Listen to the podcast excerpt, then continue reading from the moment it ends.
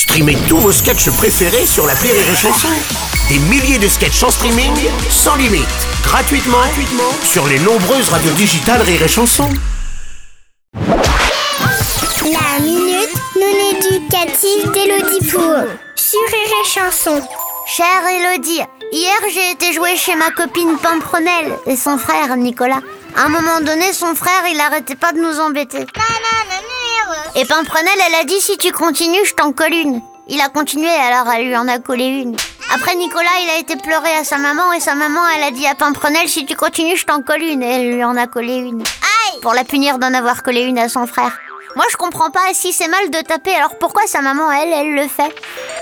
Chère Pampelune, tu touches là un point sensible. En effet, quand on n'a pas été élevé à coups de pied aux fesses, il est très difficile de comprendre ce schéma. Alors que ceux qui ont pris des coups trouvent normal d'en donner. Ils pensent même que c'est la seule façon d'avoir des enfants sages. Et disent sans arrêt que malgré les coups, ils ne sont pas morts. En fait, un enfant qui se fait taper n'est pas sage, il est effrayé.